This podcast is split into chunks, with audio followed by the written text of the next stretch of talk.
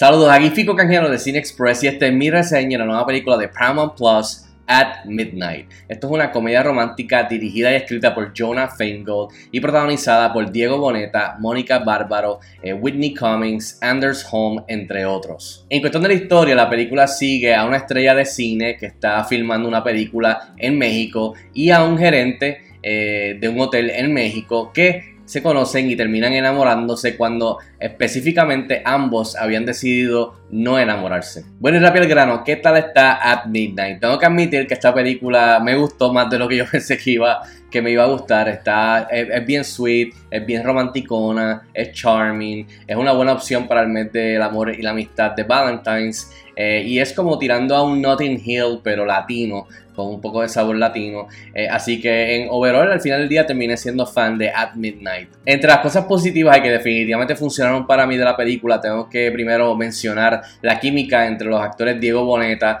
y Mónica Bárbaro. Diego Boneta lo conocemos de la serie de Luis Miguel y a Mónica Bárbaro recientemente la vimos protagonizando, siendo parte de mi película favorita del 2022, Top Gun Maverick. Eh, así que las dos tienen tremenda química, presencia escénica eh, y, es bien importante en una película romántica, una comedia romántica, que si la química no está ahí, pues es probablemente que la, película se escocota. Pero ambos desde el principio, por sus lados separados, eh, hacen un buen trabajo. Luego, como se conocen, todo este romance, se siente la química, es palpable, se siente y te lo venden de lo más bien. Así que creo que es uno de, los aspectos que me cogió por sorpresa de estos dos actores eh, relativamente no muy conocidos y jóvenes, así que estoy looking forward a que otros proyectos van a estar haciendo en el futuro, pero los dos hacen muy buen trabajo y también haciendo el aspecto de romance. Otro aspecto que me gustó mucho de la película es que está situada en México, por lo que coge este concepto de la comedia romántica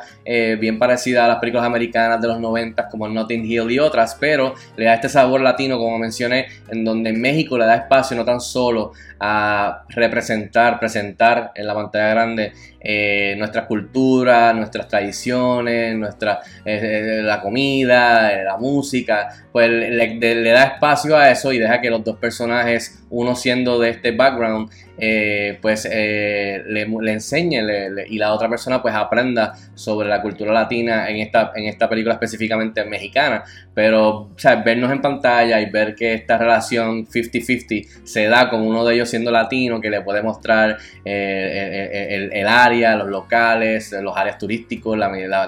comida, la, música, el baile, pues definitivamente para mí es un plus siendo puertorriqueño, así que definitivamente es algo que me gustó y creo que eleva, eleva una, trama que ya obviamente hemos visto mil veces anteriormente, pero creo que le da ese, ese, poquito de empujón a que sea algo chévere. Otra cosa que me gustó mucho es que la película juega con el concepto de las películas de los superhéroes, en donde pues eh, Mónica Bárbaro pues interpreta a esta actriz de cine famosa que está haciendo la tercera de una trilogía de superhéroes que obviamente está bien pegado hoy día, pero que me gusta que hayan jugado con el concepto de el behind the scenes de una película dentro de otra película, que siempre es chévere, pero más que nada creo que al tenerlo al tener esta al tener este concepto de vacilar con lo de lo del género de superhéroes, pues apela a más personas que quizás no hubiesen estado interesadas en ver este, esta comedia romántica, pero al tener este elemento que está bien pegado, pues yo soy fan de los de, lo, de género de superhéroes, así que aprecio el vacilón y que hayan este, incorporado esto en la historia romántica. Ahora, el lado negativo de cosas que quizás no funcionaron para mí, como dije, la hemos visto miles de veces anteriormente, ya sea en otros medios, en la televisión, en el cine, en libros, lo que sea. Es una película romántica, comedia romántica, es clichosa, tiene los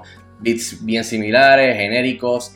cae dentro del, del, cuadro de lo que es el género. Eh, esto no le resta de que sea buena o no, este, no la hiere, simplemente cabe mencionar que sí, tiene, es, es una comedia romántica y más que nada apela y evoca eh, el romance, las comedias románticas de antes, no las de hoy día. Eh, así que, y es bien nostálgica, bien nostálgica en ese aspecto, eh, el cual cabe mencionarlo, pero